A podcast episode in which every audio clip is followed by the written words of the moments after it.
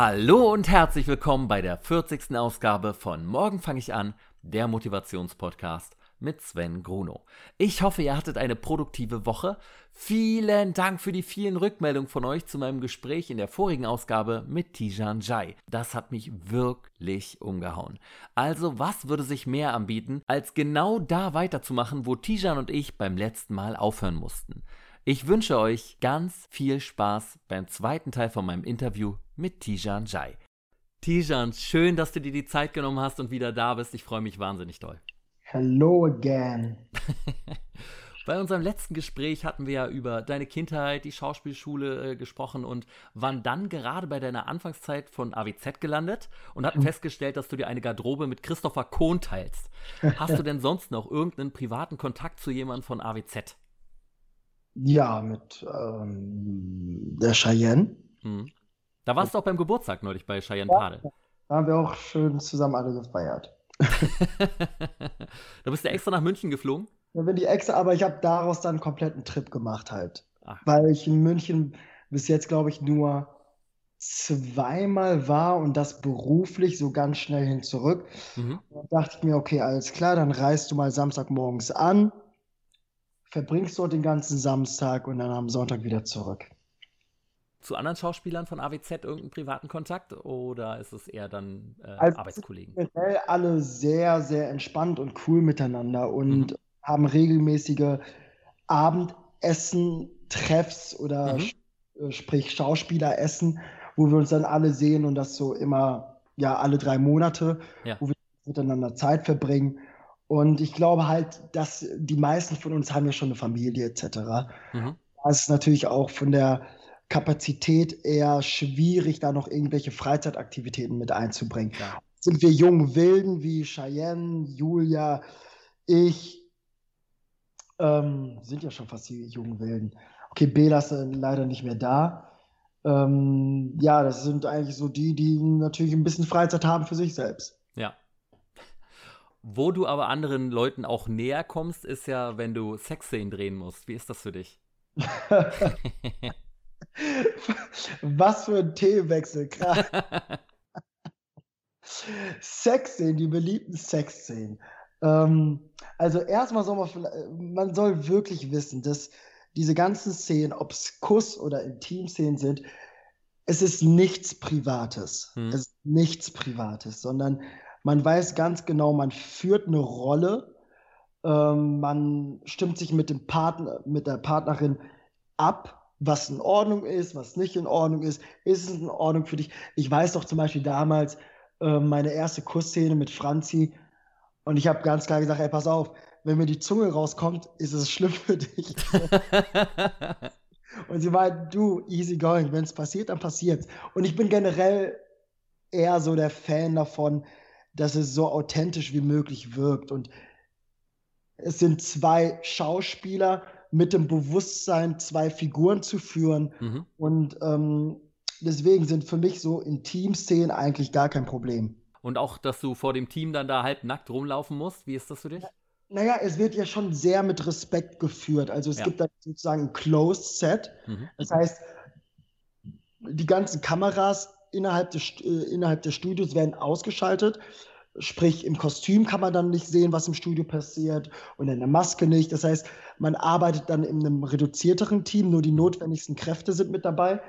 Ähm, und klar, beim allerersten Mal war es merkwürdig, dann auf einmal da zu stehen, vor so vielen Menschen sozusagen, dann eine Szene zu führen, eine Frau zu küssen, sie zu berühren und die Kamera ist rechts mit dabei und macht quasi ja. Ähm, aber so an sich, nee, habe ich damit eigentlich gar kein Problem. Lässt du dich eher abkleben oder läufst du eher nackt rum? Ähm. also abkleben bedeutet, dass äh, der Penis in dem Fall dann halt äh, ja, überklebt wird. Es ist Studiogeheimnis. Und ich sage auch immer wieder, es kommt darauf an, ob es was über die Story erzählt. Ja. Also ähm, wenn jetzt meine Figur nach der, ähm, nach der Szene oder beziehungsweise nach der Geschichte, als Michelle verstorben ist und er in seiner ganzen Depri-Phase war und man dann erzählt hätte, Mo läuft nackt im Loft herum und ja. weiß nicht mehr mit sich anzufangen, dann wäre ich vielleicht jemand, der sagen würde, ey, okay, das erzählt was über die Figur. Aber wenn es jetzt eine Szene ist, wo man auch, wo man, wo es nicht notwendig ist, irgendwas zu zeigen, dann muss es nicht sein. Musstest du schon mal jemanden küssen? Das muss ja jetzt gar nicht bei AWZ gewesen sein, sondern auch in der Schauspielschule oder irgendwo, wo, den du einfach furchtbar fandest vom menschlichen Wesen her? Naja, ich sage ja immer so, jeder ist schön auf seine eigene Art und Weise. Oh. also, ähm, das ist ja auch das, was ich ähm, vorhin gesagt habe. Man nimmt gar nichts Privates mit rein. Ja. Und selbst wenn ich die Person privat vielleicht hassen würde, sagen wir mal, weil man sich gestritten hat oder so, gar nicht aufs Äußere reduziert, sondern einfach so, weil man nicht miteinander klarkommt, weiß man innerhalb de, der Szenerie, dass man eine Figur halt führt und von daher schaltet man das komplett ab. Hattest du schon mal einen Dreh bei AWZ, an den du dich ganz besonders gerne zurückerinnerst? Muss jetzt keine Sexszene gewesen sein, sondern allgemein war das ja, sehr Ja, es war so generell die ganzen, die ganze Story letztes Jahr, ähm, wo Michelle ähm, äh, wo Michelle stirbt und Mo halt in dieser Trauerphase ist, aber auch was davor ist, dass die, dass die zwei sich so nahe kommen, er ihren ähm, Heiratsantrag macht. Mhm. Diese Szene, als wir diesen Heiratsantrag gedreht haben, das war meiner Meinung nach eine besondere Szene, weil es A, der letzte Drehtag von Franzi war. Das war der allerletzte Drehtag wirklich. Ja. Und die letzte Szene. Oh. Und der Regisseur, der hat sich die Szene angeschaut und hat gesagt, Tijan, Franzi, wir streichen die Szene, improvisiert es einfach. Okay. Und er hat diese Freiheit gegeben und es hat einfach so viel Spaß gemacht und wir haben dann auch so vieles mit eingebracht an so kleinen Gags, aber trotzdem mhm. ernst, äh, aber trotzdem diese Szene ernst genommen und ähm, ja, das ist so eine Szene, die ich nie vergessen werde. Weil es auch für mich wirklich eine Untersuchung war, wie macht man einen Heiratsantrag? Hm.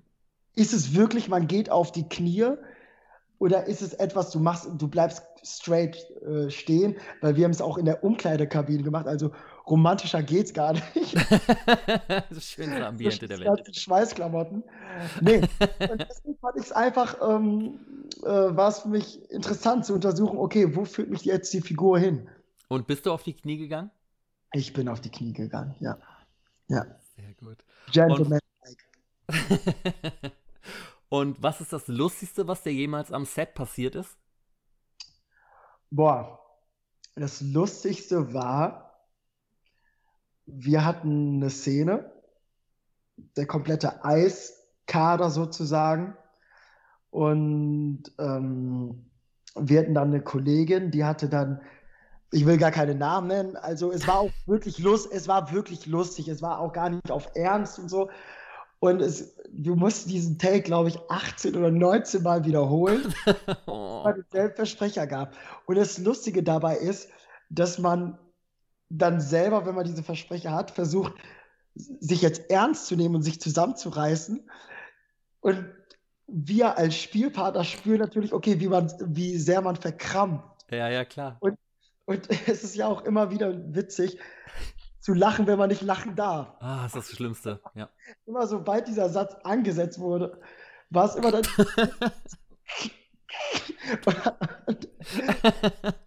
und ich habe irgendwann mal auch zur Regisseurin gesagt: Okay, du pass auf, ich schaffe es nicht. Bitte schneid nicht auf mich. Ich kriege es nicht hin. Ich kriege es nicht, weil ich immer wieder lachen musste. Aber Mo ihr ganz genau straight in die Augen schauen. Und ich so, ich schaffe es nicht. Ich kriege es einfach nicht hin. Und ja, das war wirklich die lustigste Szene, ja. Dabei war das, also das Thema war gar nicht lustig, aber einfach nur der Umgang damit. Das war, ja. ja, ja. Und ist dir auch mal was richtig Unangenehmes bei AWZ passiert? Boah, da gibt's, ja, da gibt's einige Szenen. einige Szenen. Also nicht mit Texthängern oder ja, so, so tollpatschigen Dingen, die dann passiert sind. Also ähm, ich habe dann zum Beispiel mal, wir waren am Drehen und wir sollten so Inliner fahren. Mhm. Und ich musste natürlich zeigen, ey, ich hab's voll drauf, Inliner zu fahren. Und wir mussten diesen Take, glaube ich, drei, vier Mal wiederholen, weil ich immer wieder auf die Schnauze gefallen bin. Aber, und ich war ja neu und ich wollte mich immer und ich wollte ich wollte beweisen, ey, ich kann das, ich kann das und alles cool, alles cool, aber hatte dann so einen blauen Fleck am Oberschenkel Und ja, so welche Szenen gab es eigentlich öfter. In deiner Vita stehen ja auch Begabungen von dir drin. Also ich kann zum Beispiel skaten oder so. Alles gelogen damit. Ja, wollte ich gerade fragen. alles, alles gegoogelt. Was muss Schauspieler können? Tanzen, äh, fechten, reiten. Gut, okay. Bist du also abgesichert für die nächsten Casting, bin ich gespannt. Wo wird es denn mit Mo in den nächsten Monaten, Jahren hoffentlich hingehen? Boah, darf ich das verraten? Du bist natürlich ein Schlitzohr, ne? also, was erhoffst du dir denn? Was würdest du dir für Mo wünschen? Das Spannende ist ja immer wieder, also ich freue mich immer wieder auf die Future-Pakete. Mhm, ja, das glaube ich. Wissen, was damit gemeint ist. Also wir werden immer wieder gebrieft, was in den nächsten drei Monaten von der Produktion aus mit den Figuren passiert. Und ähm, bis jetzt gab es immer wieder Stories, wo ich neue Herausforderungen gefunden habe. Und wir waren jetzt gerade in der Story, wo Mo zugibt, dass er Lucy fremdgegangen ist. So. Mhm. Und ähm, dass dann auch so eine wie Jenny Steinkamp mit dabei war. Also diese Konstellation zwischen Mo und Jenny, ich glaube, darauf wäre niemand gekommen. Das hätte auch niemand so eingeschätzt. Ja. Und so welche Stories, also nicht auf diese Art und Weise, aber dass immer wieder neue Herausforderungen äh, Mo bevorstehen, ist einfach, hält mich einfach immer so wieder lebendig, diese Figur zu führen. Mhm. Und ähm, was ich jetzt schon mal sagen kann, ist, wir werden Mo ganz oft jetzt wieder auf dem Eis sehen. Mhm. Äh, da wird es ein paar schöne Stories geben und mehr darf ich leider nicht verraten. Gab es schon mal eine Storyline, die dir dann vorgestellt wurde, wo du meintest, mache ich nicht? Hm. Naja, ähm, es ist ja, wie gesagt, es hat ja nichts mit mir privat zu tun, sondern ja. es ist eine Figur. Aber nichtsdestotrotz, klar, kann man als Schauspieler. Man kämpft ja für die Figur. Genau, man kann ja als Schauspieler abwägen, okay, ist ein cooles Thema, ist kein cooles Thema, gefällt mir oder liegt mir nicht so.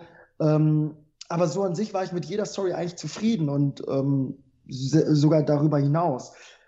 Ähm, was natürlich, was sich sehr lang gezogen hat, war natürlich diese ganze Herzgeschichte am Anfang, weil ich von da hatte ich halt mega viel Respekt vor. Mhm. Ähm, mir war natürlich auch bewusst, dass in so einem täglichen Format so eine Story oder so ein Gesundheitszustand nicht wirklich erzählt werden kann in der, in der Länge. Und gerade weil, weil Mo so ein sportlicher Typ ist und der wieder schnell aufs Eis möchte, ich habe mir Dokumentation angeschaut. Es gibt ja Leute, die dann wirklich erstmal ein oder was heißt ein oder zwei Jahre wirklich striktes Sportverbot haben. Mhm. Und beim Mo wurde es, glaube ich, nach zwei Monaten wieder erzählt. Und das musst du dir dann immer bewusst machen. Es geht dann einfach nur, um, nur noch um die Story und die du dann irgendwie möglichst gut und authentisch erzählen musst. Ja, klar. Deine Karriere hat ja dann dieses Jahr nochmal einen ordentlichen Schub bekommen. Mhm. Als du bei Let's Dance warst. Du hattest aber vorher schon Tanzerfahrung, oder? Ja, also ich meine, ich bin in einer African Spirit Familie aufgewachsen. Da ja. das Tanzen schon, oder was heißt, also nicht das Paartanzen, aber das Tanzen so oder mit Musik aufzuwachsen, Rhythmus zu hören, mhm. ähm, Dancehall, Reggae Music. Ähm, ich glaube, als ich vier war. Meine Mom, wenn sie einen Haushalt gemacht hat, immer Musik laut. Meine Mom und mein Dad waren ja damals auch immer auf Festivals und so. Also mhm. Musik hat schon einen riesen Einfluss auf mein Leben. Ja. Aber nicht, dass ich jetzt anfangen, zu, äh, an, äh, anfangen möchte zu singen. Also Leute, keine Sorge. Ich, das, aber ja, deswegen zum Tanzen. Halt. Und Paartanz, hast du das aber auch mal vorher schon gemacht oder war das wirklich das erste Mal in der Sendung? Allererste Mal. Wow, okay. Allererste Mal. Und ähm, ich hatte so einen Respekt davor. Das glaube ich. Weil, also erstmal an alle Tänzer und Tänzerinnen da draußen, ähm, das, was ihr da leistet, also davor ziehe ich meinen imaginären Hut, weil das ist einfach eine krasse Koordinationssache, was man so komplett, glaube ich, von außen nicht sieht und einfach nur unterschätzt. Weil man denkt ja wirklich, okay, ich kann ja ein bisschen Beine bewegen, ein bisschen Arme dazu bewegen. Das ist es ja nicht. Es ist ja, wirklich die Koordination, oben eine Haltung zu bewahren und unten flexibel zu, zu sein, sprich aber auch gestreckt und wirklich geradlinige Bewegung da irgendwie aufs Parkett zu zaubern. Und ähm, das habe ich in dieser ganzen Phase erlebt und ähm, erfahren dürfen. Toi, toi, toi. Als du das Angebot bekommen hast, da mitzumachen bei Let's Dance, musstest du lange überlegen? Nein. Nein. Nein, nicht lange überlegen. Nein. Klar, dann spricht man sich mit seinem Agenten natürlich ab, was hält er davon, etc. Aber für mich selbst die Möglichkeit zu haben, zu tanzen, sich zu bewegen, ähm, was Neues zu erlernen, das dann irgendwie aufs Parkett zu bringen und es den Zuschauern zu zeigen. Ich glaube, ähm, es gibt nichts Geileres. Wirklich. Wie lange vorher wusstest du denn, dass du daran teilnehmen wirst und hast du dich dann besonders auf Let's Dance vorbereitet? Hast du dann nochmal selber schnell Privatunterricht vorher genommen bei jemandem? Also, ich habe auf jeden Fall ab, wann war Januar 2020 genau ab dem ersten habe ich angefangen, mich mental und körperlich darauf vorzubereiten. Mhm. Sprich, meinen äh, Trainingsplan ähm, umstrukturiert, nichts mehr irgendwie mit Bankdrücken oder so, sondern wirklich einfach auf Mobility zu gehen, mich sportlich nur mit meinem eigenen Körpergewicht zu bewegen und das zu trainieren. Ich hatte regelmäßig für mich selber Dehneinheiten. Mhm wirklich so stundenlange Dehneinheiten, weil ich einfach so unflexibel war. Aha. Und ich wollte einfach das auf Vordermann bringen, um an dem Tag dann, ich glaube, es war der 21. die erste Show, dann wirklich fit zu sein. Ja. Aber sonst, um ganz ehrlich zu sein, sonst hatte man nicht mehr, weil man kann sich das gar nicht vorstellen. Also man kann sich die Staffeln zuvor angeschaut haben, aber das ist einfach nur, was dein Auge sieht, das, was dein Körper dann daraus macht, ist nochmal was ganz anderes, was du nochmal wirklich erleben musstest. Ja. Wie war denn dann dein Training und der Dreh äh, koordiniert oder warst du komplett raus beim, beim Dreh während der ich Zeit? Ich ist ganz klar mit, der, mit meinem Agenten und mit der Produktion so abgesprochen, mhm. also als was zählt, weil ich halt generell so ein Typ bin, ich konzentriere mich wirklich zu 100% auf eine Sache und tanze halt nicht gern auf zwei Hochzeiten rum. Ja. Ähm, und dass ich dann auch der Produktion gesagt habe, in dem Zeitraum vom 1.3. bis dann Ende Mai äh, bin ich dann halt nur bei Let's Dance und ähm, wird das dann hier alles erstmal aufs Eis legen. Ja. Und war, wie haben die reagiert? das war einfach bekannt und so ein Witz von mir. ähm, wie haben die reagiert? Natürlich war es eher schwierig und das musste auch sehr gut geplant werden und musste natürlich auch in die Story eingebracht werden. Aber die haben es möglich gemacht und dafür bin ich dir auch, äh, dafür bin ich denen natürlich auch dankbar.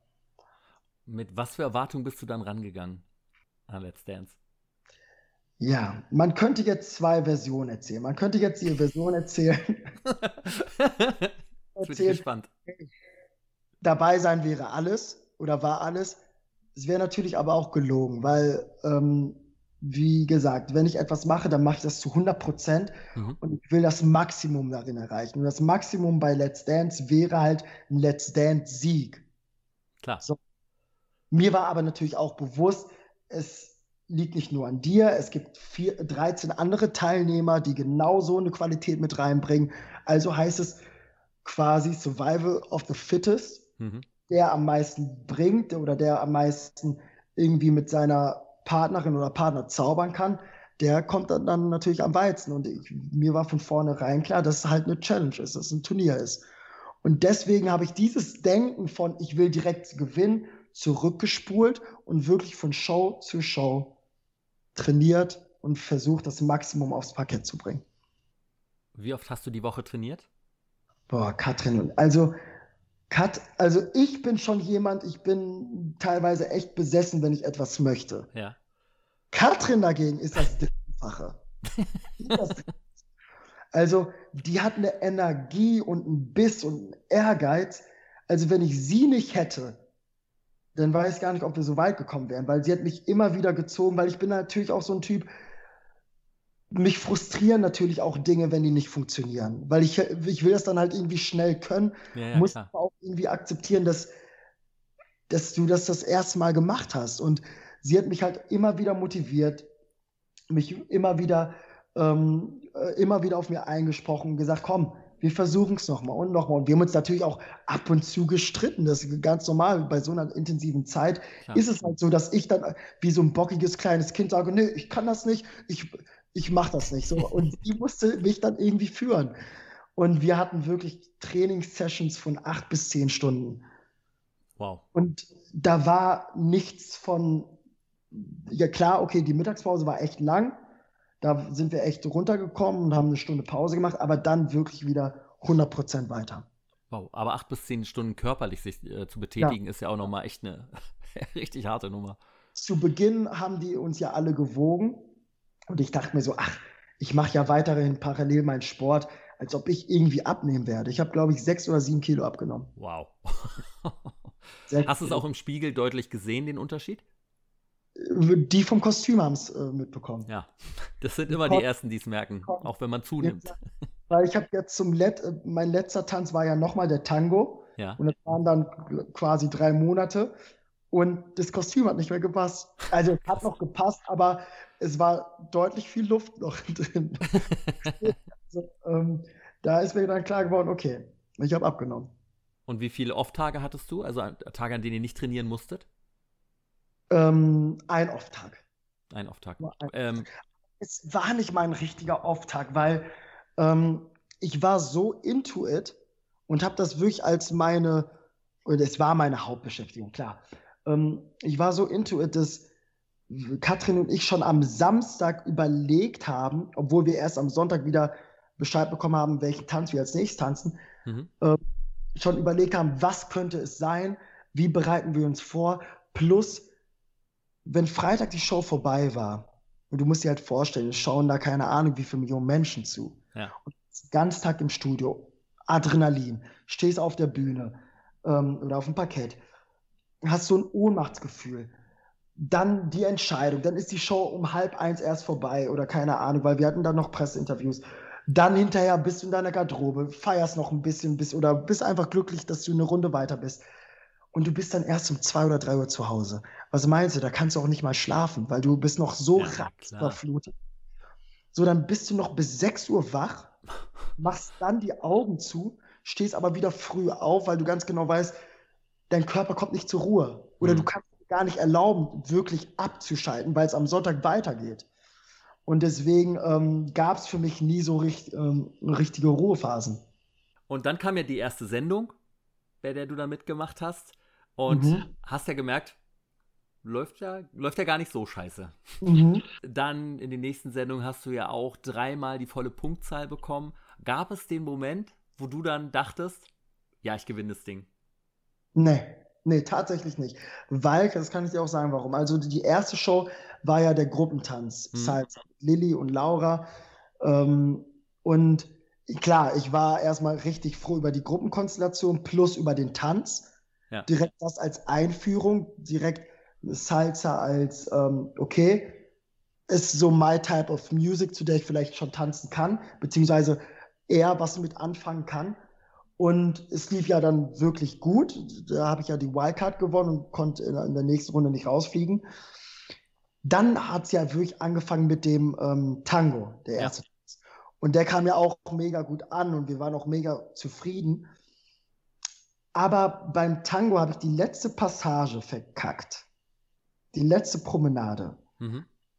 Und ab dem Zeitpunkt wusste ich, selbst wenn du so sicher bist über den Tanz, kann dir niemand sagen, was in der Live-Show passiert. Ja. Und das war für mich so ein Zeichen oder ein Hinweis darauf, sei zu 1000 Prozent vorbereitet, zu 1000 Prozent konzentriert ja, und fokussiert. Ja. Und das, was in diesen anderthalb Minuten auf diesem Parkett passiert, das kann dir niemand sagen. Und deswegen wusste ich auch, du kannst dich jetzt gar nicht so weit aus dem Fenster lehnen und sagen, ey, ich gewinne das Ding, weil es geht wirklich nur von Show zu Show. Und das hat mir diese letzte Promenade gezeigt, die ich davor in den Trainingssessions 10.000 Mal runtergerattert habe. Ja. Und dann habe ich eine Fußkombination gemacht, die ich noch nie gesehen habe. Immer noch, wenn ich mir das manchmal anschaue, denke ich mir so, wie kam ich denn darauf, so überkreuzt anzufangen? Guckst du es dir heute noch manchmal alles an? Boah. Mhm. Ja, ja. Also, wie gesagt, das habe ich ja letztens schon so ein bisschen angeteasert. Ähm, es tut weh. Es tut weh. Also nicht jetzt melancholisch, dass ich jetzt richtig traurig und ja, deprimiert bin, aber so, ähm, dieses Abenteuer nicht wirklich bis zum Anschlag ausgelebt zu haben. Und ich rede nicht mal von dem Sieg oder so, sondern darauf vorbereitet zu sein, rauszufliegen. Mhm. Darauf vorbereitet zu sein, zu sagen, okay, heute ist wirklich der letzte Tag. Und ähm, es hat mich natürlich getroffen wie so ein Blitz. Und ja. ähm, hattest du gar nicht damit gerechnet? Also uns war natürlich auch bewusst, was für eine Qualität da in der letzten Viererrunde war, ohne die anderen jetzt irgendwie zu ja. ähm, ähm, irgendwie das irgendwie abzuschwächen oder so. Aber klar weiß man oder klar hofft man und man denkt positiv, man will weiterkommen, man will ins Finale kommen, wo man dann wirklich weiß, jetzt geht es nicht weiter. Ob ja. du dann Dritter bist oder Zweiter, da weißt du, es geht nicht weiter. Und so war es halt irgendwie, okay, der Zug fährt weiter ab aber du konntest das letzte Ticket nicht einlösen. Ja. Aber die Reise geht weiter und das tat mir weh einfach. Nicht unbedingt, dass ich rausgeflogen bin, sondern einfach, dass es, dass diese, dieses Abenteuer, äh, wo ich mit, ähm, wo ich dran teilgenommen habe, von Anfang an nicht wirklich bis zum Ende, bis zum Anschlag ausleben konnte. Plus, Katrin und ich hatten halt wirklich diesen letzten Freestyle-Tanz wir haben uns Wochen davor den Kopf zerbrochen, welche Lieder nehmen wir, was tanzen wir. Und ich sag's dir, Sven, wenn wir das, wenn wir es hätten tanzen dürfen, das wäre so der Knaller gewesen.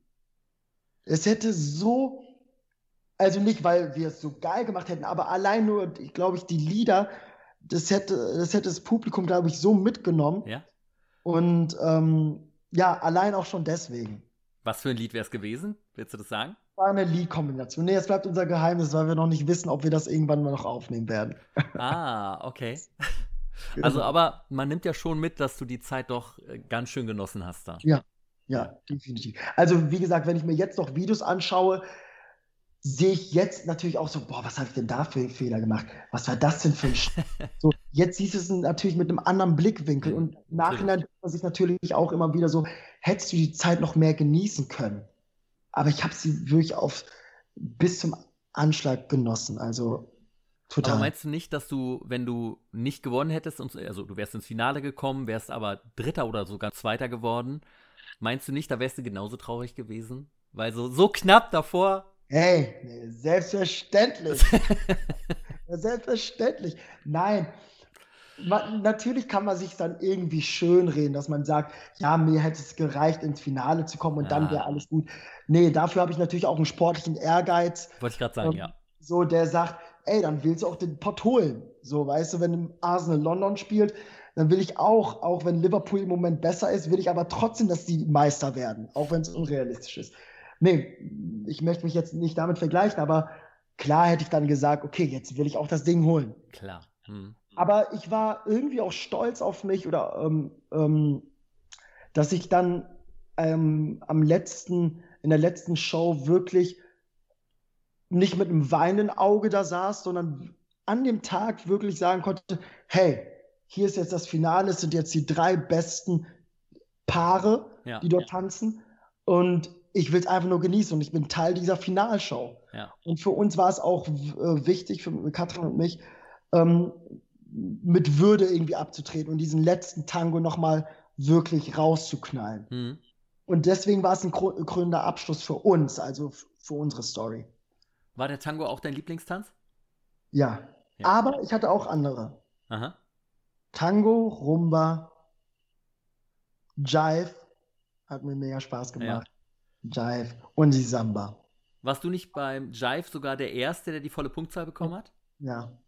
Mancher werde ich jetzt genannt Tijan Jai mit dem Jive. Hast du noch Kontakt zu Katrin? Ja. Ja. ja.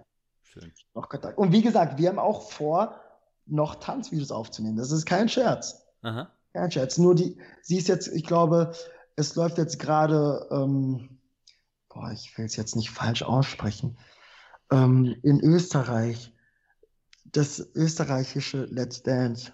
Oh, weiß ich leider auch nicht, wie das heißt. Mann! Oh, keine Ahnung, es läuft auf jeden Fall dort. Und ja. da supportet sie natürlich jetzt gerade ihren äh, Tanzpartner, den Vadim. Ähm, und davor habe ich ihr auch gesagt, pass auf, nimm dir erstmal deine Zeit für deine Verletzung, für deinen Freund. Ne? Ich meine, die waren, glaube ich, fast vier oder fünf Monate getrennt in der Zeit, also oh. Räumlich getrennt. Und ähm, dann wollten wir es angehen, dann kam meine Schulterverletzung und deswegen hat sich das jetzt bis, hin, bis hierhin gezogen. Aber wir haben es auf jeden Fall vor. Definitiv. Wenn man so intensiv mit jemandem arbeitet, kommt es da nicht dann auch irgendwie zu Spannungen dann zwischen, weil, weil Tanz ist ja auch einfach was ganz Körperliches, was. Ja, ja. Kommen da irgendwelche Gefühle hoch, die ja nicht unbedingt Liebe sein müssen, aber äh, irgendwas, dass man anfängt, sich in, ja, der, in der, Situation zu verlieren? Von, es kommen Gefühle von, äh, man ist, wächst als Team zusammen. Mhm. Man supportet den anderen, man ja. baut einen eigenen Team-Spirit auf und ähm, das sind so die Gefühle, weil Katrin war für mich so meine Bezugsperson in dieser Phase. Ja. Meine Family nicht gesehen und teilweise nur mein Bruder, der ja auch mit im Studio immer wieder war, aber so, äh, so ansonsten niemanden. Und Katrin genauso. Sie hat sie hat's ja noch, die Arme hat es ja noch schlimmer erwischt. Und dann entwickelt man gemeinsam so eine, wie gesagt, diese TK-Vibes, diesen Team. für den anderen da. Man, ja. wenn ich irgendwie Probleme mit meinem Kostüm habe, ist Katrin da, die das dann klärt. Und umgekehrt, wenn sie irgendwas braucht, es war auch immer wieder so, dass ich morgens das Frühstück gebracht habe. Oder wenn wir Mittagessen hatten, wir haben uns immer wieder sie war mal dran, dann war ich ja. dran. Das war immer eine Hand wäscht die andere und man wächst wirklich so als Team zusammen. So ja. als ähm, wie Bros und Sis, die ja. zusammen sich da durchboxen. Selber konntest du dir sie ja nicht aussuchen, ne? Du konntest vorher gerne sagen, wer vielleicht passen würde so, aber. War komplett, komplett zu. Ich wusste ja selbst nicht, was passiert. Ja. Und ich konnte es auch gar nicht einschätzen. Wirklich nicht. Und das war ja aber nicht bei allen Paaren bestimmt so wie bei euch beiden, dass ihr so eng zusammen wart, sondern es gibt ja bestimmt auch Paare, wo man merkt, ich glaube, die können sich nicht ab, oder? Oder war, sind alle gut miteinander ausgekommen? Nein, ich sag mal so, wenn man, wenn man diese, und es ist einfach eine intensive Zeit, diese dreieinhalb Monate, und man sieht sich jeden Tag, jeden Tag. Ja. Ähm, klar, dann sieht man den anderen auch in seinen Emotionen mal nackt. Und wie ich auch klar. gesagt habe, klar gab es auch Situationen, die waren sehr selten, wo ich gesagt habe, nee, Katrin, ich habe keinen Bock drauf, ich krieg das einfach nicht hin und ich war dann sauer und ich war dann agro und sie hat versucht, mich dann irgendwie wieder aufzubauen und es gibt, äh, gab aber auch tausend Situationen, wo ich gesagt habe, wo ich von alleine gesagt habe, ich brauche deine Hilfe, Katrin oder ich schaffe das nicht, mein Kopf ist voll. Und umgekehrt natürlich auch, wenn sie mal in Zweifel geraten ist wo sie sich vielleicht dachte, okay, vielleicht ist die Choreo zu anspruchsvoll oder zu mhm. schwer. Und ich gesagt habe, nein, lass uns den Style nicht verlieren, lass uns unser, unsere eigene, äh, eigene DNA da mit, ähm, mit ähm, einfließen. Aha. Und ich glaube, auch in den anderen äh, Konstellationen war es genau dasselbe, dass immer wieder auch Spannungen gab, aber auch was einfach überwiegt hat in dieser ganzen Let's Dance-Phase und und die, da rede ich auch von den Leuten hinter der Kamera, von der mhm. Produktion, ob es die Leute von der Baubühne sind, ob es die Kameraleute sind. Es war wirklich, und ich dachte immer wieder, ach, das sagt man nur so, ein riesen Team-Spirit, wie so eine gemeinsame Crew, die so zusammenhält und wo so eine Positivität herrscht. War das auch unter den Tänzern der Fall? Weil ich kenne es nur von, ein Bekannter von mir war auch Tänzer mhm. und die haben auch Paartanz gemacht und die haben sich ja immer frenetisch angefeuert gegenseitig. Aber ich finde, man hat immer gesehen, so du hoffst doch, dass die gleich hinknallt und nicht so viele Punkte kriegt, damit du dann hier abliefern kannst, damit du weiterkommst und nicht die. Naja, es ist ja, es ist ja dasselbe so ein bisschen wie beim Schauspiel. Und ich will nicht sagen, dass man da was vorspielt, aber äh, man führt natürlich so an sich, gönnt man jedem was. Ja. Man, aber ich glaube, jeder, der da steht oder jeder, der da mitmacht, hat natürlich auch einen Ehrgeiz. Und ja, es ist halt ein Turnier. Und im Turnier möchte ja jeder auch so weit kommen wie möglich. Was, und das bedeutet ja im Umkehrschluss, es müssen andere dann rausfliegen.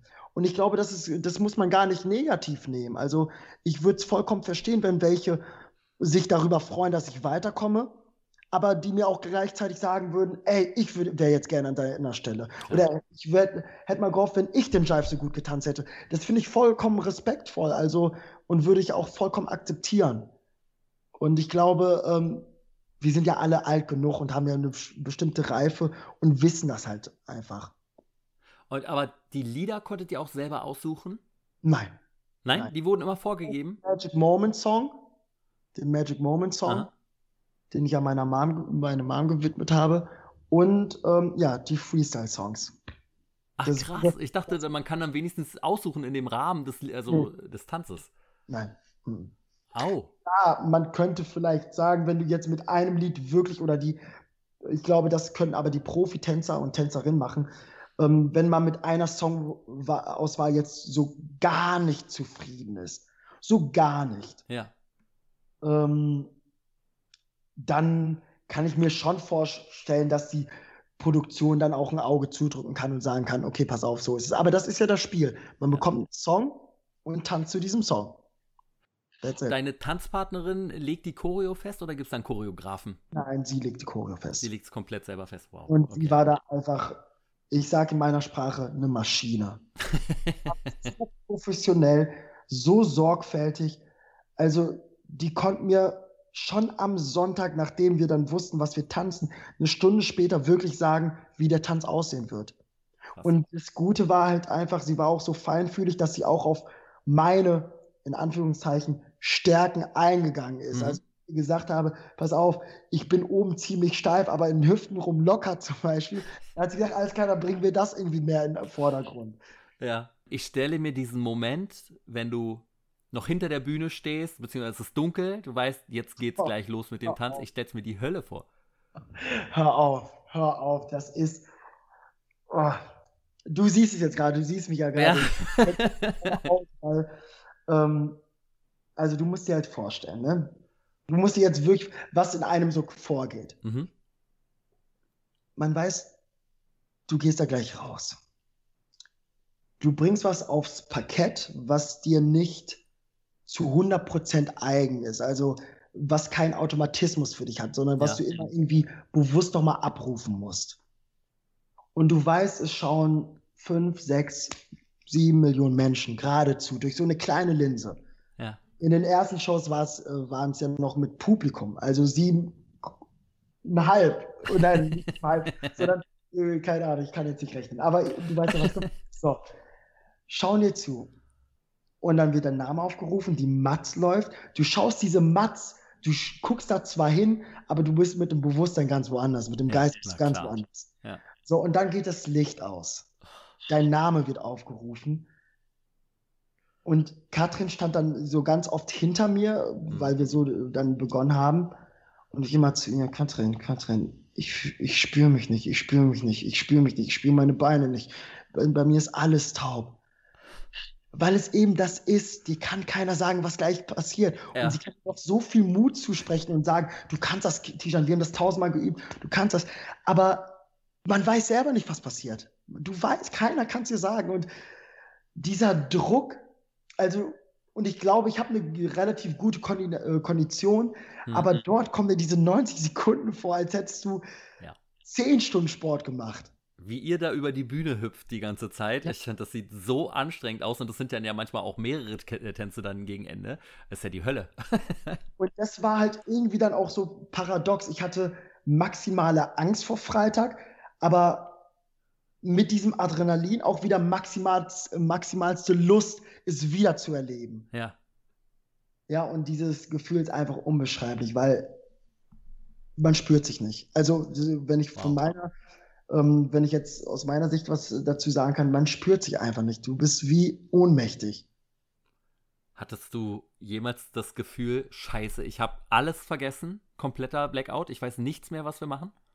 Oh, warte mal, warte mal, warte mal. Gut, dass du sagst. Das war, glaube ich, ähm, es gab einen Tanz und wir hatten immer unser Ritual. Ähm, in den Werbepausen haben wir dann immer ähm, noch geprobt, geprobt, geprobt.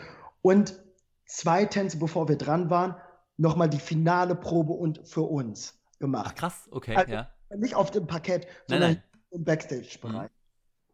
Und da gab es einen Tanz, ich meine sogar, das war der Tango. Das war beim Tango, wo ich in der letzten Probe alles falsch gemacht habe. Alles. Und der Setaufnahmeleiter kam dann raus und meinte, okay, Tijan, Katrin, ihr seid jetzt gleich dran, ihr müsst auf eure Plätze. oh nein. Der erste Tanz. Und Katrin guckt mich so an und wusste auch nicht, okay, war das jetzt nur eine Eintagsfliege von Tijan in der ersten Show und, und ich wusste auch nicht, was ich sagen soll. Wir, war, wir, haben, wir waren am, also wir haben uns angeschwiegen, weil wir wussten nicht, was gleich passiert. Oh Gott. Ja, oh, ich kriege gerade Gänsehaut, weil ich es mir so schlimm vorstelle. Aber dann war es zum Glück nur diese letzte Promenade und diese ganzen Hebefiguren, wo ich dann immer auch einen falschen Grip angesetzt habe oh. bei den Proben, wo sie mir ja zu 100% vertrauen muss. Ja. War zum Glück dann alles, äh, alles hat dann noch geklappt. Aber ja. Aber das kam dann öfter. Das war dann mal öfter so der Fall, wo wir dann wussten, ey, was passiert hier gerade? Ey, das ist falsch, das ist falsch, das ist falsch. Genau wie beim Jive. Wo ich dann aber trotzdem 30 Punkte bekommen habe. Nicht, dass ich da in der Show was falsch gemacht habe, aber es gab diesen letzten Six-Step, nennt man den, glaube ich, diese Kickbewegung. Und, ein, und am Tag zuvor, als wir die Generalprobe gemacht haben, hatten wir eigentlich ein, eine andere Schrittpassage, eine vereinfachte. Ja. Und ich, Katrin, weiß was, wir nehmen die schwierige Variante. Und sie, nein, Tijan, einen Tag vorher. auf den Parkplatz und dazu gibt es ja auch noch ein Instagram-Video. Wir gehen jetzt auf den Parkplatz und üben das nochmal. Haben wir gemacht. Es ging. Am Tag, ähm, am Tag der Show immer geprobt. Von zehnmal habe hab ich es nur einmal geschafft. Und wenn ich es mal geschafft habe, nicht im Rhythmus.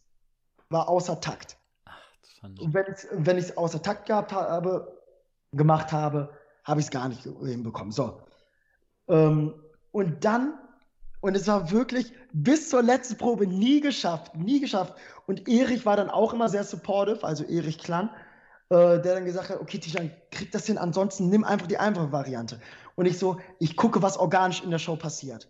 Ich lasse mich einfach treiben. Ich warte auf den Moment. Geil. Ich bin da auch manchmal so ein Instinkt, Instinktmensch. Und dann in der Show on Point, genau auf Takt und genau die richtige Schrittfolge. Und Erich auch nur von außen so genau. und das war dann auch so, wow, guck mal, die ganze Zeit nicht geklappt und jetzt passiert es auf einmal. Und deswegen hat es mir auch immer wieder gezeigt, es ist so unberechenbar, was in diesen 90 Sekunden passiert. Und wenn du dann den letzten Schritt des Tanzes ausgeführt hast, wie ist dieses Gefühl, das durch den Körper strömt? Ist es, oh Gott sei Dank, ist vorbei, ich bin erschöpft oder ist es nochmal ein Hochgefühl? Naja, es ist wie so ein, wie vergleiche vergleich ich das? Ähm, es ist wie so ein ähm, Computerspiel, so Super Mario. Ja. Wenn du ein Level weiterkommst, spürst du, du kommst ein Level weiter und du, man spürt, man entwickelt sich weiter. Und Super Mario wird ja dann auch durch irgendwelche Pilze oder so auch ein bisschen größer, kann auf einmal springen und so. Und so ein Gefühl ist das ungefähr. Also, ich muss mir vorstellen, dir gelingt was, wo du dir erstmal unsicher warst und wenn du diese Hürde, äh, äh Hürde ähm, ähm, genommen ähm, hast, diese Hürde genommen hast, merkst du auf einmal, ey, dein Selbstbewusstsein äh, steigt und ey, jetzt bin ich im Flow, jetzt bin ich da, jetzt funktioniert, jetzt ist alles leichter und äh, so ist es dann halt. Hört man der Jury dann eigentlich noch zu, wenn die was erzählt oder ist man einfach nur, ich kriege gar nichts mehr mit? Also, wenn man weiß, das Ding ist halt einfach, wir haben uns immer wieder gesagt, es ist uns wichtig, die beste Leistung in der ganzen Trainingswoche am Freitag aufs Parkett zu bringen. Na klar. Das ja. muss ja auch immer realistisch sein. Als Promi-Tänzer kannst du nicht das Level eines Profitänzers erreichen. Es geht nicht. Damit würde ich ja deren, deren, äh, deren Berufung da voll degradieren. Ja. Degradieren, genau. Das kannst du nicht erreichen innerhalb von vier Tagen. So. Und deswegen war unser Ziel, um uns da auch nicht zu frustrieren oder um mich auch nicht zu frustrieren, zu sagen, wir versuchen die maximalste Trainingsleistung oder die beste Trainingsleistung in der Woche am Freitag aufs Parkett zu bringen. So. Ähm, wenn du dann das Gefühl hattest, du hast es geschafft, bist du natürlich ähm, ganz anders gestützt, was die Jury dir jetzt sagen kann. Ja. Also selbst wenn die dich nur negativ kritisieren, weißt du damit umzugehen. Weil du ganz genau weißt, ey, für dich oder für unser Team haben wir aber das Beste oder das mhm. Beste ähm, ge gemacht oder aufs, ähm, aufs Parkett gebracht. Ja. Wir konnten halt nicht mehr. Es sieht natürlich anders aus, wenn du, wenn du weißt, du hast verkackt, dann hörst du nochmal genauer hin, warum man verkackt hat. Ja. So, und das ist halt nochmal was anderes dann wenn man dann vor dem Lambi steht, denkt man dann, boah, jetzt macht er wieder seine Show, dass er am wenigsten Punkte gibt und dass er immer halt äh, strenger sein muss als der andere. Es ist ja einfach ne, eine Rolle quasi ein bisschen auch. Und äh, nervt einen das? Kotzt einen das an? Nein, man weiß ja generell, dass es ja ein Show-Element ist. Ja.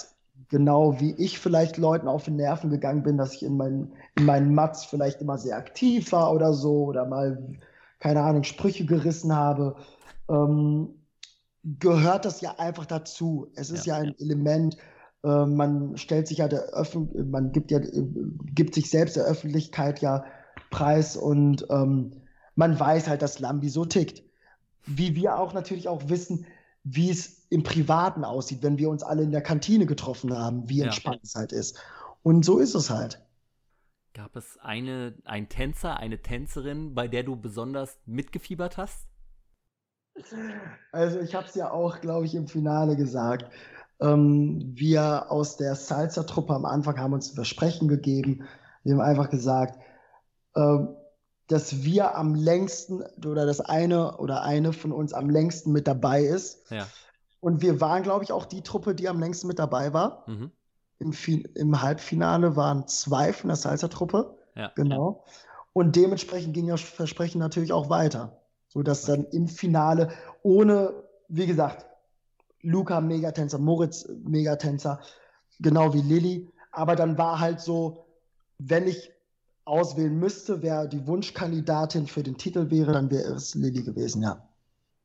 Und ähm, Laura Müller war ja natürlich auch dabei. Genau, Laura war ja schon vorher äh, raus, deswegen. Genau, aber äh, genau, hast... waren so halt, wir haben es uns, glaube ich, am meisten dann gegönnt, weil wir ah. gesagt unsere Salsa-Truppe, wir gehen da voran.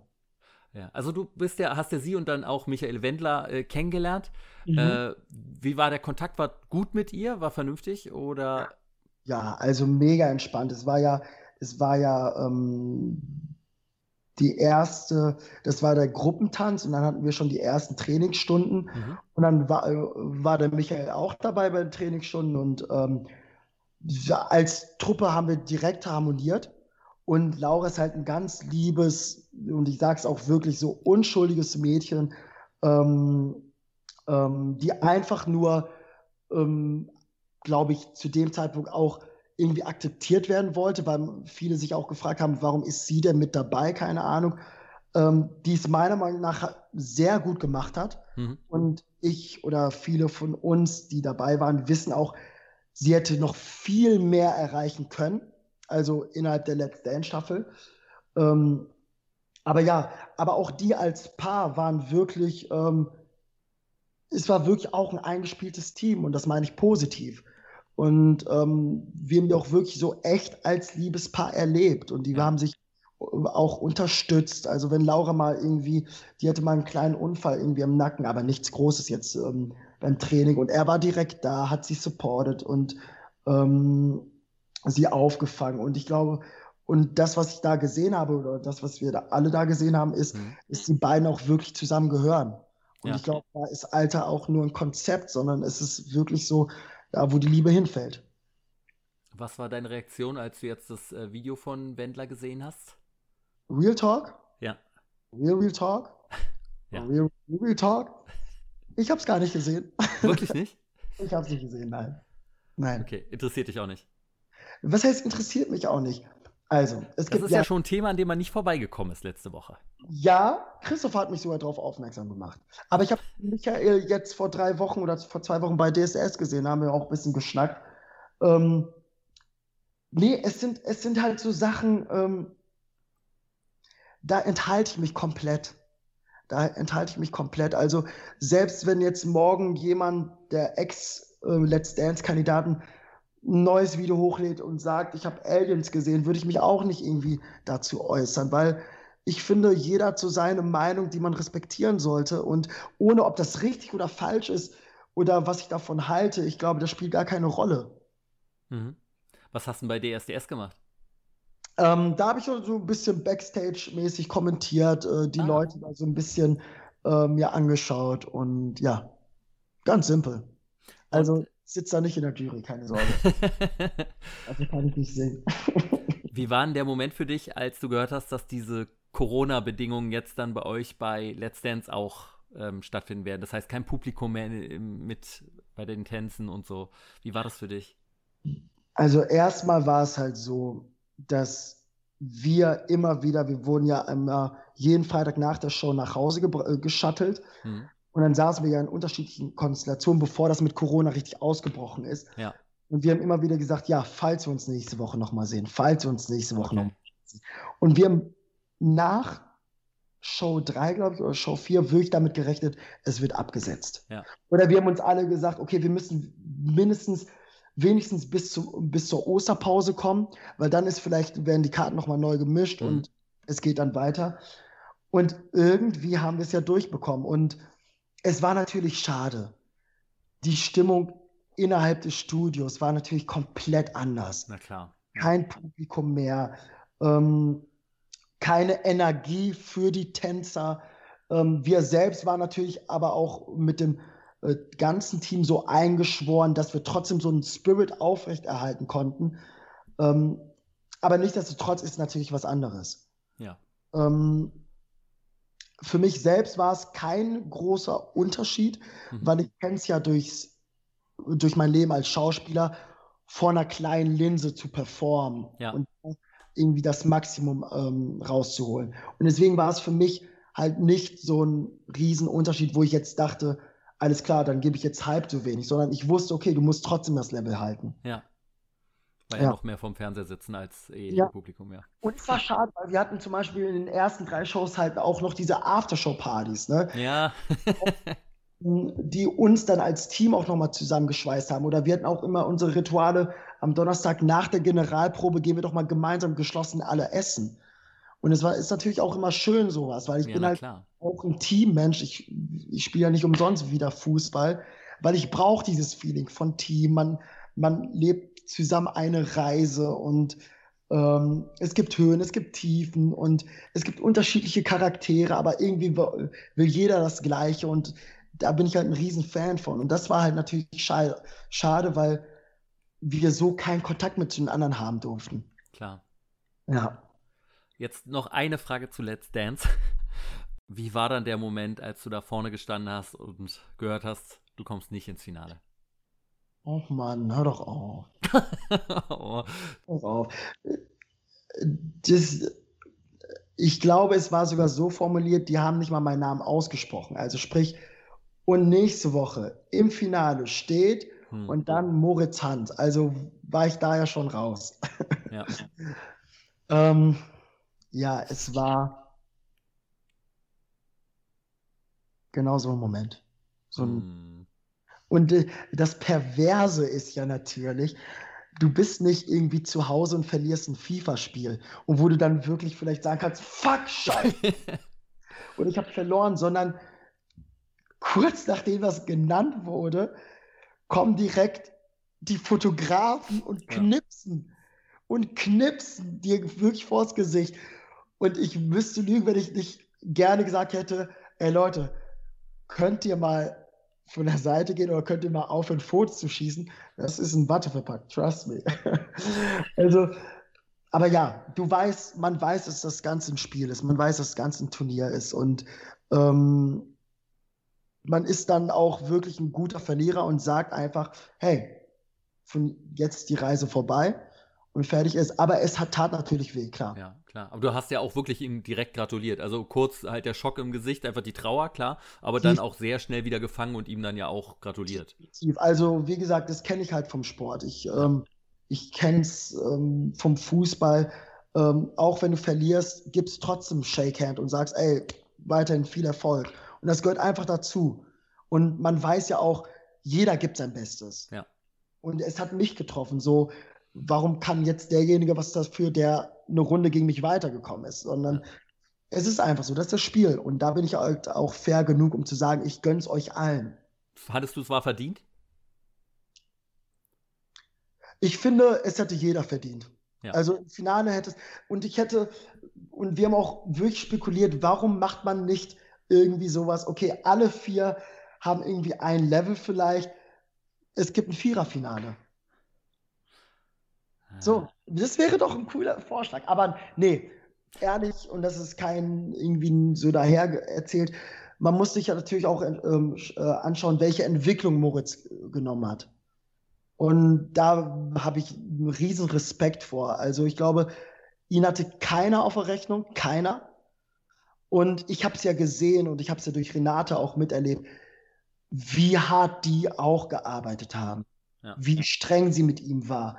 Und ich sage immer, wenn jemand so viel Einsatz, mit, äh, Einsatz mitbringt, Blut, Schweiß, Tränen, alles, volles, das volle, das ganze Paket, ne? Nee, dann hat man es auch verdient, im Finale zu stehen. Nicht, dass ich das nicht gemacht hätte, aber nein. Gibt es ein anderes Promi-Format, an dem du gerne teilnehmen möchtest? An dieser Stelle unterbreche ich das Gespräch mit Tijan schon wieder. Diesmal aber nicht, weil wir beide keine Zeit mehr hatten, sondern weil wir uns noch ewig weiter unterhalten haben. Beim nächsten Teil vom Interview sprechen wir dann über Sport, Ernährung, vieles Persönliches und wie es für ihn in der Zukunft weitergehen wird. Wenn ihr mehr über Tijan erfahren wollt, folgt ihm bei Instagram. Ihr findet ihn einfach unter seinem Namen Tijan Jai und Jai schreibt man N-J-I-E. Und wenn euch das Interview gefallen hat, vergesst nicht, morgen fange ich an zu abonnieren, damit ihr auch die nächste Folge mit Tijan nicht verpasst.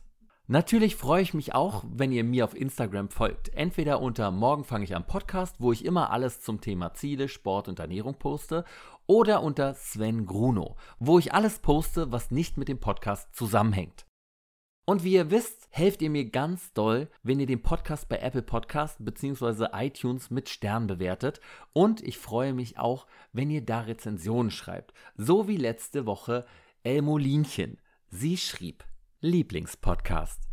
Im März oder so wurde ich durch einen Post von Felix van de Venter auf den Podcast aufmerksam und hörte direkt alle zu dem Zeitpunkt verfügbaren Folgen durch. Zwar war Felix ja nicht mehr so lange dabei, aber Sven macht das auch alleine bzw. mit seinen abwechslungsreichen Gästen super. Ich bin durch den Podcast und die Laufgruppe tatsächlich viel motivierter an meinen Zielen dran zu bleiben. Einzig, dass Sven jetzt keine komplett eskalierenden Cheat Days mehr macht, finde ich ja ein bisschen schade. Es war zu lustig und hat mein schlechtes Gewissen an genau diesem Tag ja ein bisschen geschmälert. Ich hoffe, dass es den Podcast noch lange gibt und ich mich immer auf Montag freuen kann. Vielen Dank, Elmolinchen. Ich habe mich wirklich riesig darüber gefreut. Und zum Thema Cheat Day habe ich später noch was zu sagen. Aber wo wir jetzt schon dabei sind, wie war denn nun meine Woche? Weil ja immer noch recht viele von euch fragen, erstmal ein kleines Gesundheitsupdate. Also, meine Schmerzen im Nacken sind immer noch extrem stark und ich habe auch das Gefühl, dass er öfter blockiert und dann gibt es nach einer Weile immer so ein Knacken im Nacken, das sich nicht gerade extrem angenehm anfühlt, aber wodurch ich den Kopf wieder etwas besser drehen kann. Das Gute ist, dass die Kopfschmerzen größtenteils weg sind. Trotzdem war ich diese Woche körperlich etwas eingeschränkt, was mir beim Erreichen meiner Wochenziele doch etwas im Weg stand. Meine Ziele waren ja die folgenden. Erstens, ich wollte viermal Sport machen. Zweitens, mich fünfmal dehnen. Drittens, die Handy-Bildschirmzeit sollte auf unter vier Stunden sinken. Und die höhere Herausforderung für diese Woche war, mindestens eineinhalb bzw. zweieinhalb Liter Wasser am Tag zu trinken. Und das war auch mein kleinstes Problem. Also das Hörerziel. Genau wie den meisten von euch fiel es mir total leicht, jeden Tag mindestens zweieinhalb Liter zu trinken. Meistens waren es sogar über drei. Was mich auch total gefreut hat, war, dass einige von euch mir geschrieben haben, dass sie durch die Aufgabe erstmal gemerkt haben, wie wenig sie am Tag überhaupt trinken. Aber wie gut es ihnen dann auch wieder getan hat, endlich bewusst mehr zu trinken. Ich hoffe, ihr macht da weiter, wo ihr diese Woche aufgehört habt und trinkt weiterhin mindestens anderthalb eher sogar zwei Liter Wasser am Tag. Was ja übrigens auch total gut für die Haut ist, aber das wisst ihr sicherlich eh alle. Schwieriger war es da, meine anderen Ziele anzugehen. Aber räumen wir das Feld da doch mal von hinten auf. Viereinhalb Stunden Bildschirmzeit sollten es werden. Als ich dieses Ziel formuliert habe, ließ ich wieder mal außer Acht, dass ich ja mitten in der gute Zeiten, schlechte Zeiten Drehvorbereitung stecke und die ganze Woche über viele Konferenzen und viele andere Besprechungen auf meinem Handy habe. Nachdem ich in der Woche zuvor ja bei unter 4 Stunden und 30 Minuten gelandet bin, waren es diesmal durchschnittlich 5 Stunden und 36 Minuten pro Tag. Natürlich ist das weit an den 4 Stunden vorbei, aber einen kleinen Erfolg kann ich daraus trotzdem mitnehmen, weil in den Wochen zuvor meine Bildschirmzeit ja teilweise sogar bei 8 Stunden lag. Es ist also eine klare Verbesserung zu spüren, auch wenn das immer noch viel zu viel Handybildschirmzeit ist. To be continued. Sportlich sollte es ja diese Woche bei den anderen zwei Zielen besser werden. Viermal Sport und fünfmal den waren angedacht. Vollkommen motiviert startete ich in die Woche. Ich war zweimal je knapp acht Kilometer laufen, was okay ging. Aber direkt beim ersten Fitnessprogramm habe ich gemerkt, was für Schmerzen ich hatte. Beim Dehnen war das Ganze sogar noch schlimmer und daher habe ich mich dann die ganze Woche nur einmal gedehnt. An Ziel 2 bin ich dann also auch gescheitert. Aber zu den zwei Läufen kommen noch zwei kleine Fitnessprogramme, die ich zu Hause gemacht habe und somit habe ich wenigstens das hinbekommen. Von den vier Zielen habe ich also zwei erreicht, was 50 Prozent bedeutet. Und ich würde mal sagen, in der Schule hätte man gesagt, 50 Prozent ist bestanden. Aber das ist in Anbetracht der Umstände zwar okay, aber bei weitem nicht perfekt. Hoffentlich wird das nächste Woche wieder besser. Besonders sportlich muss ich einiges tun, weil ich immer mehr merke, wie ich komplett raus bin aus meinem abendlichen Trainingsrhythmus und körperlich Rückschritte sehe, die mich dann auch wieder deprimieren. Und wenn ich dann abends mit Schmerzen auf der Couch lag, habe ich immer wieder zu etwas Süßem gegriffen. Ernährungsmäßig war es sonst eigentlich alles ganz fein. Ich habe mich zwar nicht hundertprozentig an alle Vorgaben gehalten, aber so richtig übertriebene Ausreißer gab es nicht. Aber diese verfluchten Süßigkeiten müssen doch nicht wirklich sein. Ich fing also an, etwas zu grübeln, was denn aktuell der Unterschied ist, der mich den Ernährungsplan nicht mehr so hundertprozentig durchziehen lässt.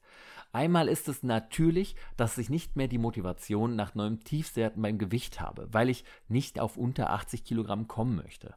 Ein anderer wichtiger Punkt wurde mir dann aber erst durch die Rezension von El Molinchen bei Apple Podcast bewusst. In der Zeit, als ich meine 15 Kilogramm abgenommen habe, hatte ich immer mein Cheat Day vor Augen. Diesen geliebten Tag, an dem ich essen konnte, was ich wollte und das auch regelrecht zelebriert habe. Danach war meine Lust auf Zucker aber erstmal, naja, gestillt wäre auch gelogen, aber etwas beruhigt trifft es ganz gut. Und unter der Woche hatte ich immer das greifbare Ziel vor Augen, bald wieder Süßigkeiten verdrücken zu können. Ich brauche einfach wieder Konstanz und so kommen wir also zur nächsten Woche. Nächste Woche habe ich folgende drei Ziele. Erstens, ich werde unter der Woche keine Süßigkeiten mehr essen und mich wieder auf meinen Ernährungsplan konzentrieren. Mit einer Änderung. Der Cheat Day ist zurück und wird am Samstag gebührend gefeiert. Zweitens, fünfmal die Woche Freeletics. Ich brauche einfach dieses Ritual am Abend und meine Muskeln werden es mir auch danken. Drittens, die Bildschirmzeit sinkt wieder. Diesmal auf unter vier Stunden. Und als Höreraufgabe habe ich die folgende Aufgabe für euch und natürlich auch wieder für mich. Ich weiß, die Aufgabe ist schwer zu meistern, aber wir versuchen es trotzdem, denn diese Woche wird unsere positive Woche. Wir lassen uns von nichts ärgern und schieben alle schlechten Gedanken einfach direkt beiseite. Denn wie sagten sie neulich so schön bei Goodbye Deutschland, wenn das Leben dir Zitronen gibt, machst du eben Tequila draus. Naja, in diesem Sinne, das war es für diese Woche. Ich wünsche euch allen eine wundervolle und produktive Woche, in der ihr euren Zielen näher kommt. Bleibt gesund, positiv und vielen Dank fürs Zuhören. Bis zur nächsten Folge von Morgen fange ich an. Euer Sven.